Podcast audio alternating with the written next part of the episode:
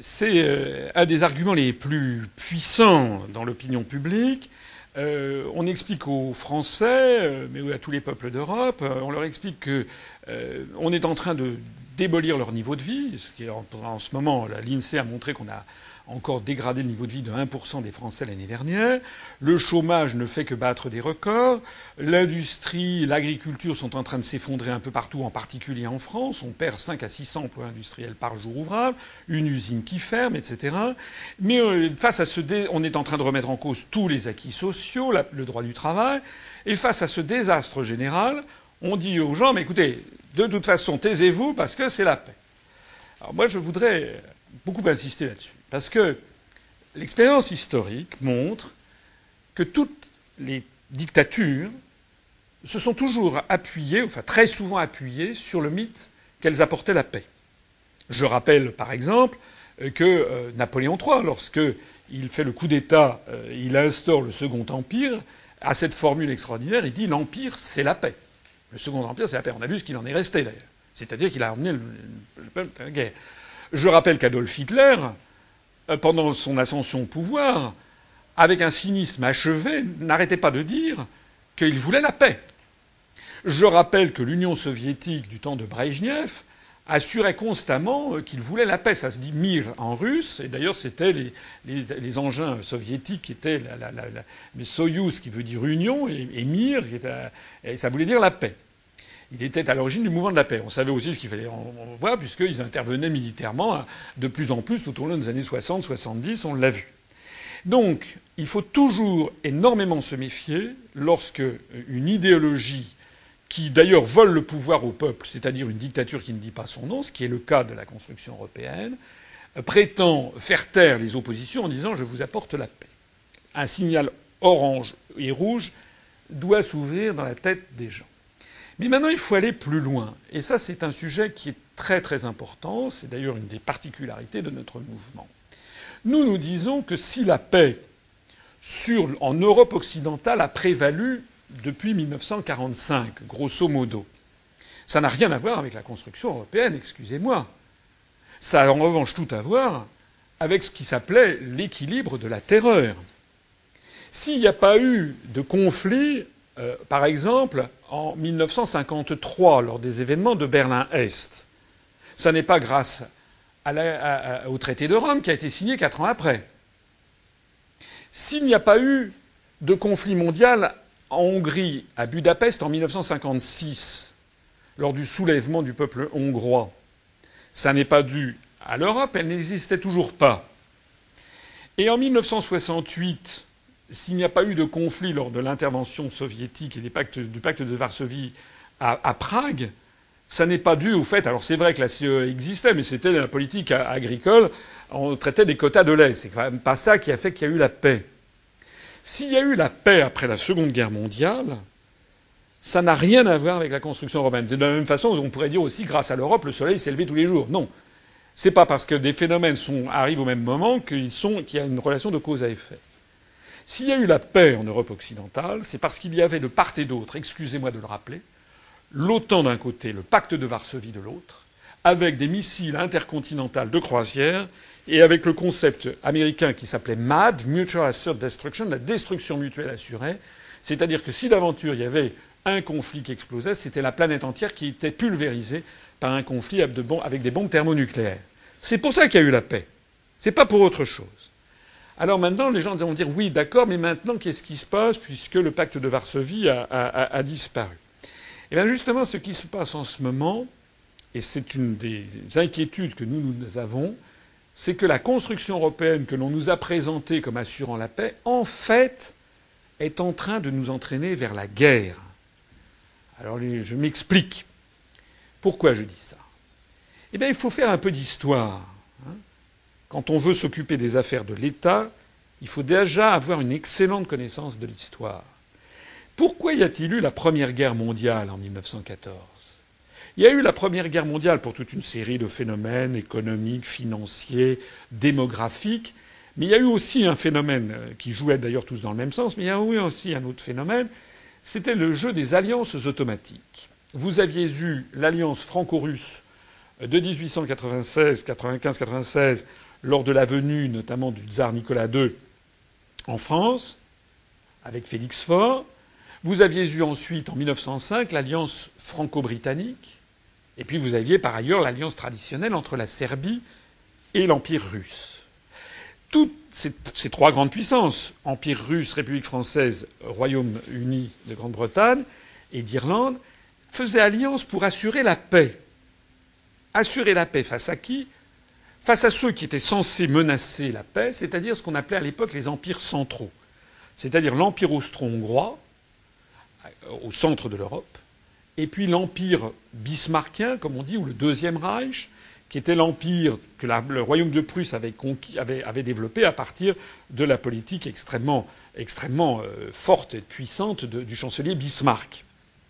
Donc, il y avait une alliance entre la Russie, le Royaume-Uni la France pour assurer la paix face à ces empires qui menaçaient euh, euh, la, paix selon eux.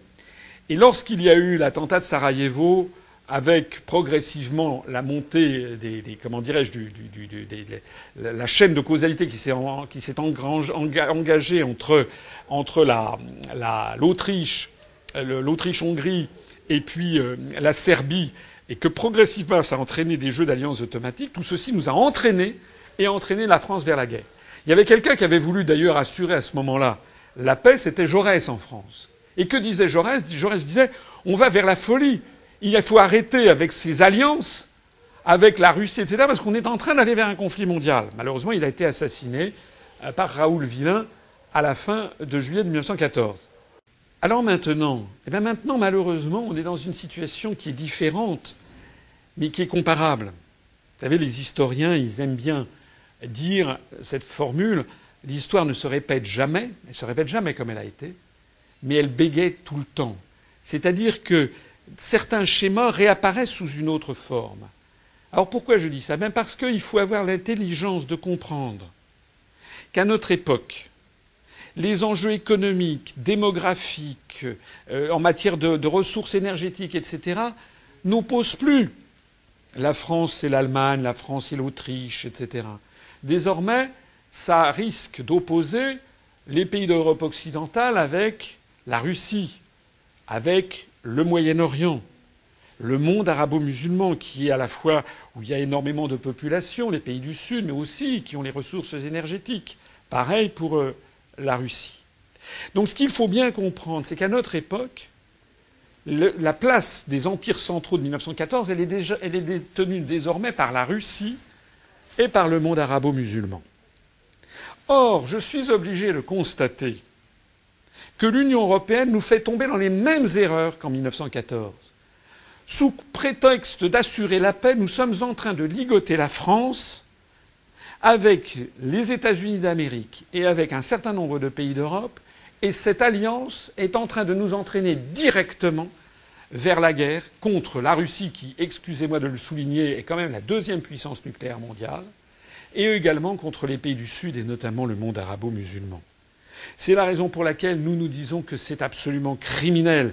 La construction européenne est placée par l'article 42 du traité de l'Union européenne, la construction européenne est placée sous la tutelle de l'OTAN. Nous nous disons qu'il faut enrayer cet engrenage alors on dit ça depuis plusieurs années.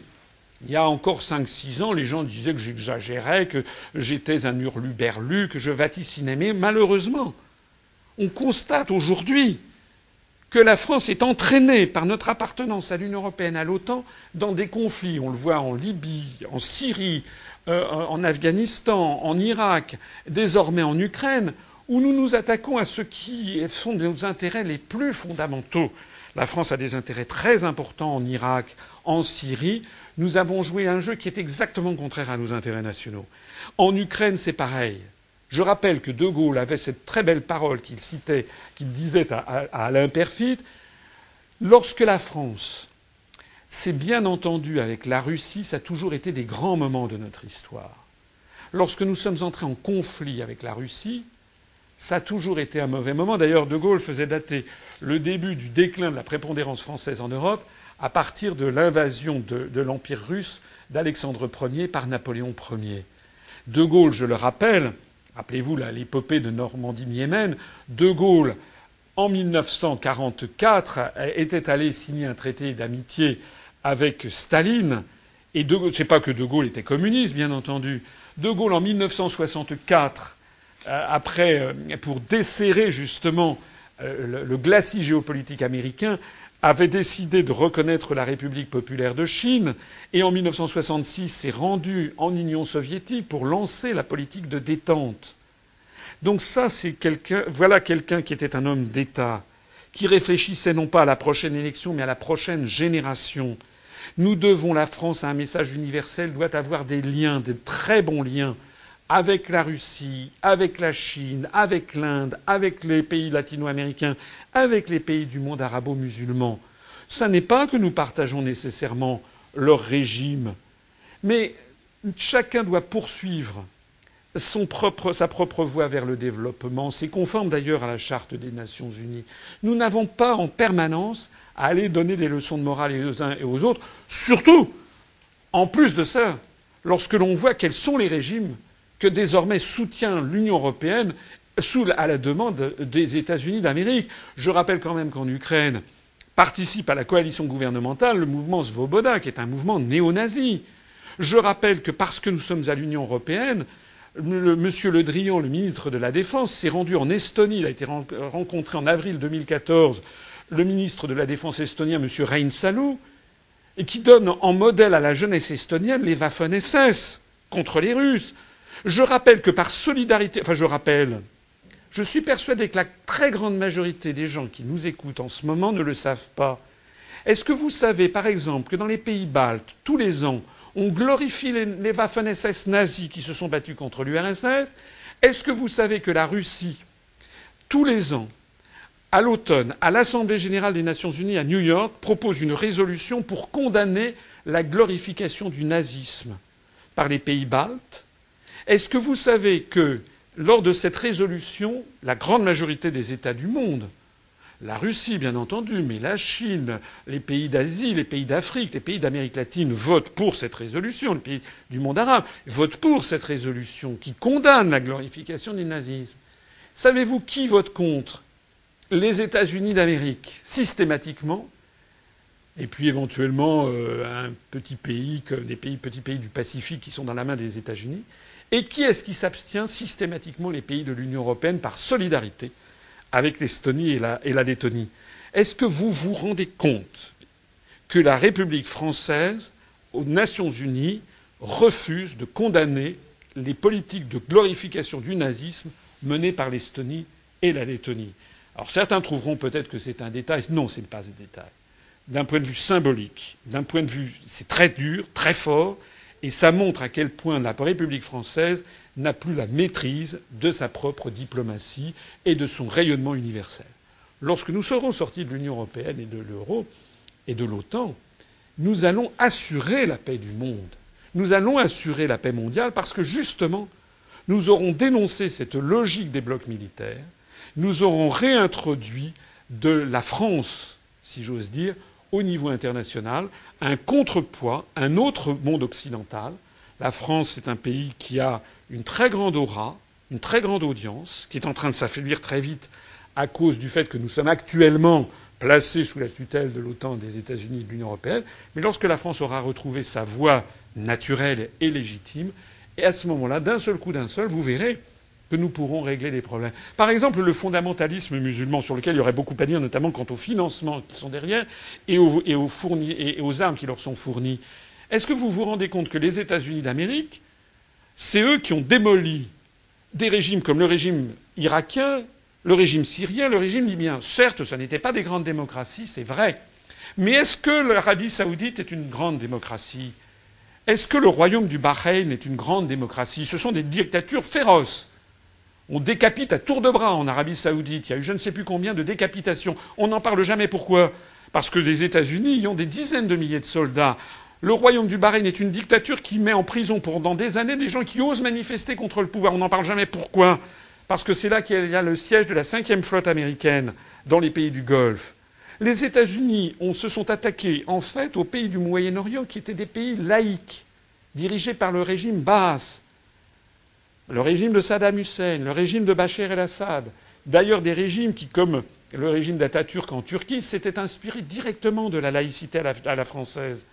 Alors certes, on peut dire que Bachir el-Assad ou que, ou que Saddam Hussein sont ou étaient des dictateurs. C'est vrai. Ils ont commis des exactions, c'est exact. Mais par quoi est-ce qu'on a remplacé cela? Les quelques centaines de morts que créait euh, Saddam Hussein en Irak, il faut évidemment bien sûr condamner, mais ne pèsent rien par rapport aux centaines de milliers de morts, même de millions de morts qu'ont provoqué l'invasion américaine. Un pays qui est à feu et à sang. Un pays, c'est le règne des seigneurs de la guerre. Les chrétiens sont pourchassés. Il y a maintenant cet État islamique qui pourchasse non seulement les chrétiens, mais également les musulmans chiites. Donc tout ça, ces foyers de purulence, d'anarchie généralisée qui créent des centaines de milliers de morts, viennent justement de la déstabilisation qui a été faite.